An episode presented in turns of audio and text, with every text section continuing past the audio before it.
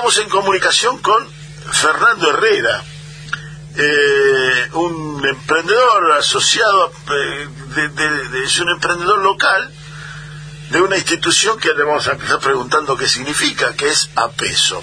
Fernando, Daniel Guerín, Juan Reginato, te saludamos desde Radio Nacional. ¿Cómo te va? Daniel, Juan, ¿cómo les va? Buen día. Sí, sí, efectivamente, yo soy el presidente de APESO. APESO es Asociación de Pequeñas Economías del Sudoeste.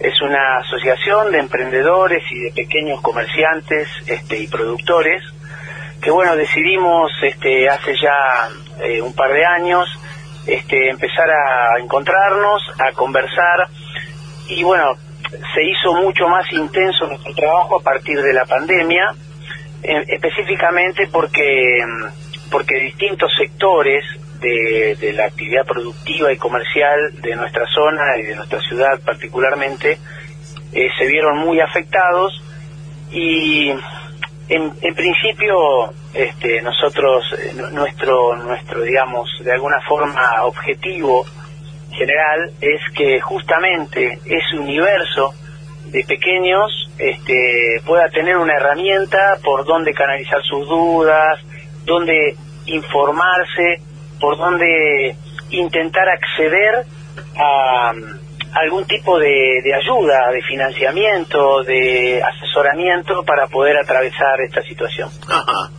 Y, y, esa, el, sudoeste está refiriéndose al sudeste bonaerense. El sudeste de la provincia de Buenos Aires, exactamente. Un poco la zona de influencia de Bahía.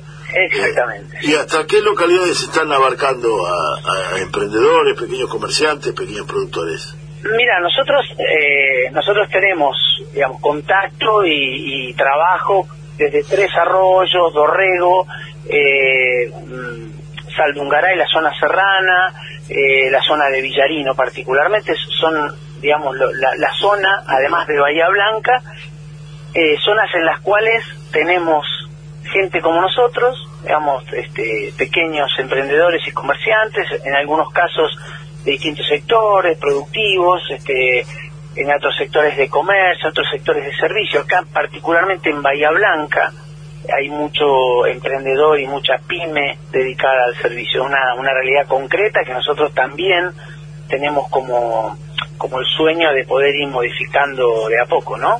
¿Ese servicio está eh, eh, a la sociedad en general, a empresas en particular?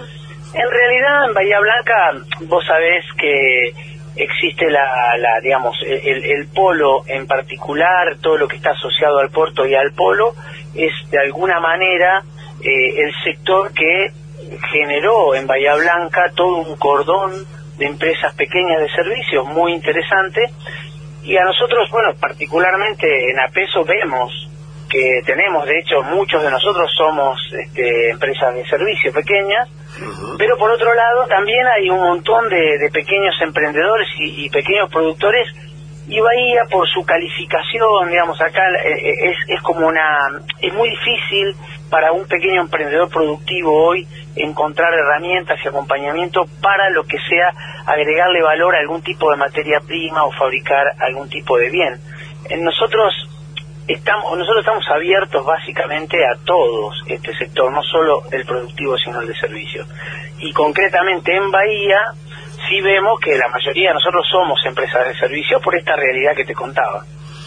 Eh, y ahora, acá, eh, todo emprendimiento o toda empresa pasó por una etapa complicada que fue salir del final del gobierno de Mauricio Macri el inicio del gobierno de Alberto fue de una manera, la pandemia fue de otra y ahora estamos empezando a salir de la pandemia. ¿Cómo vivieron los pequeños, las pequeñas economías estos procesos? Sí, sí, es así tal cual lo decís vos, porque en realidad, en realidad nosotros veníamos muy golpeados de la época del macrismo, veníamos muy golpeados porque efectivamente en esos cuatro años para nosotros los pequeños fue muy complicado a nosotros nos pasa que la mayoría de nosotros, por supuesto hay excepciones, pero la mayoría de nosotros no tenemos grandes excedentes para volcar al sistema que tampoco por una cuestión de, digamos, si se quiere, de, visión de país, nosotros no alentamos de ninguna manera que los, los que tienen un excedente económico lo vuelquen al sistema financiero. Siempre pensamos para que el país, y en este caso puntualmente nuestra sociedad local y zonal, nuestra región, pueda crecer, tenemos que seguir apostando a invertir en producir, en comprar bienes de capital para producir más, para generar más empleo. Ese círculo para nosotros es fundamental y en los cuatro años del macrismo eso no existió. Digamos. Básicamente lo que pasó es que las grandes empresas y los que tenían excedentes les convenía mucho más ponerlo, poner la plata a trabajar que poner la plata a producir. Entonces eso para nosotros los chiquitos que no tenemos esos excedentes, efectivamente se nos hizo muy difícil porque además el costo del dinero, el costo de los bancos, todos esos costos en esos cuatro años fueron elevadísimos. Imagínate había tasas del ochenta y pico por ciento, no hay ninguna manera de obtener un crédito para poder producir a esa tasa. Y además de eso tampoco había ayudas desde el Estado, o sea, el Estado tampoco impulsaba de ninguna manera la posibilidad de que uno pudiera expandirse, crecer o mejorar de alguna manera las empresas. Ahora lo que pasó fue que efectivamente, como vos decís, teníamos una gran expectativa en el gobierno del Frente de Todos, eso vino la ola esta gigante de la pandemia que cambió todos los paradigmas y a nosotros a nosotros nos, dejó claro hay, hay ciertas actividades eh, que nosotros representamos que quedaron muy golpeadas algunas directamente tuvieron que cerrar. Gracias, e, efectivamente, gracias a algún montón de paquetes de política que no me voy a poner a enumerar, pero ya todas las conocemos, los que estamos en el sector, el ATP, los créditos este, a tasa cero, hubo un montón de estas políticas que a nosotros personalmente, y te lo digo porque a mí en mi empresa eh, también me, pudieron ayudar. O sea, yo durante cuatro meses cobré el ATP, que, fue una gran ayuda para poder pagar los salarios, y así nos pasó a todos. Muy a pesar de que el gobierno municipal no tuvo ninguna de esas políticas hacia ningún sector comercial y hemos tenido casos de asociados a peso que en el plena pandemia pequeños comercios de barrio iban los inspectores de la municipalidad a, eh, a pedirle determinadas cuestiones que en ese momento, digamos, en ese marco, parecía muy ridículo, ¿entendés? A, punto de decir, mira, si no resolvés este problema en el techo, eh, tenemos que clausurar eh, locales que no tenían venta. Nosotros hicimos una presentación en el Consejo por esos casos, porque a nosotros también, también tenemos que decir que en Bahía Blanca, digamos, a ciertas actividades le dieron una ayuda, con, desde el Consejo también se gestionó que no pagaran determinadas tasas, o sea, la tasa de seguridad e higiene, pero bueno, hay un montón de sectores que no entraron ahí y, que son los pequeños comercios de barrio, los pequeños productores, los que venden, los que venden, eh, eh, viven de la venta del día, digamos, a esos no se dio ninguna ayuda desde acá. Sí, empezaron a venir ayudas a nivel del nivel provincial o de nivel nacional.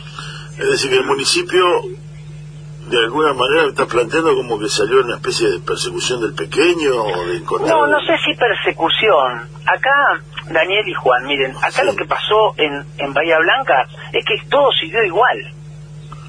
No sé si ustedes... O sea, todo siguió igual es como si no pasara nada. O sea, no es, no, no es persecución.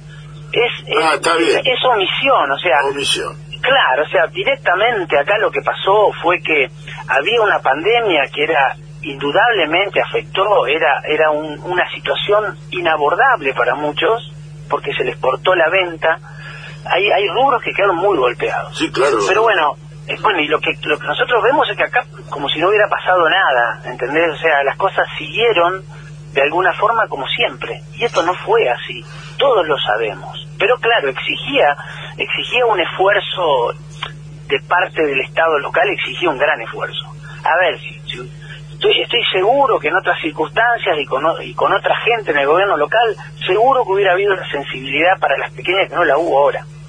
Sí tengo que decir, esta semana estuvimos reunidos, bueno, con, con, la, con la directora provincial del Fogaba, eh, que vino a la ciudad esta semana, sí de provincia hay una batería ahora y a nosotros nos pone muy contentos eso porque hay una batería de ayudas de incentivos para sostener la producción, para sostener el comercio y para incentivarlo.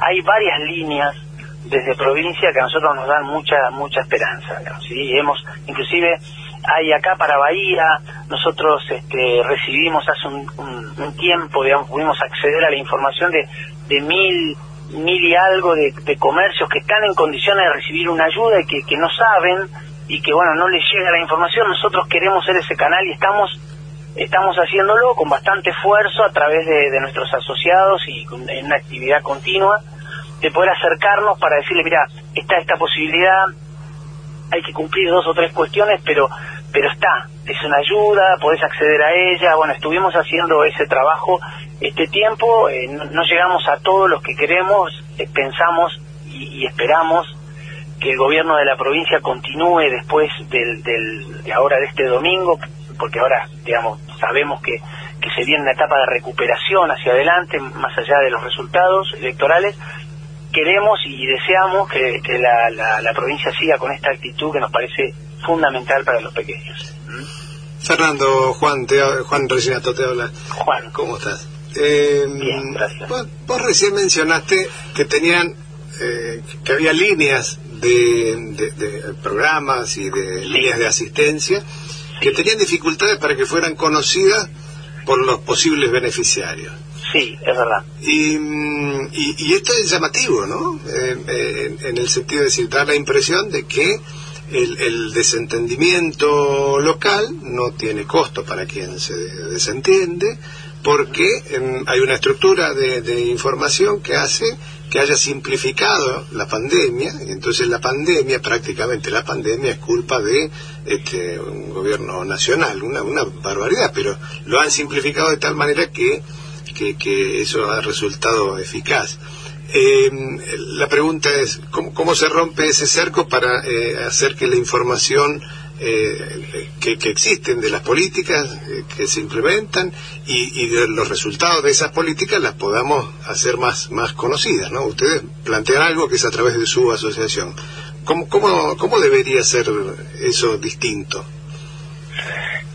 Mira, eh, coincido, Juan, en absolutamente todo lo que dijiste respecto de que de que acá localmente, digamos, hay como una, una especie de, protección, llamémoslo así, de, este gobierno. A mí me gustaría muchísimo en algún momento que, que, pudiéramos, que de hecho estoy seguro que eh, muchísimas voces lo hacen, pero no son la mayoría, cuestionar al gobierno local a ver a ver cuántos recursos efectivamente puso para los que dan trabajo, los pequeños comerciantes, los productores, las pymes. ¿Cuánto, ¿Cuántos recursos puso?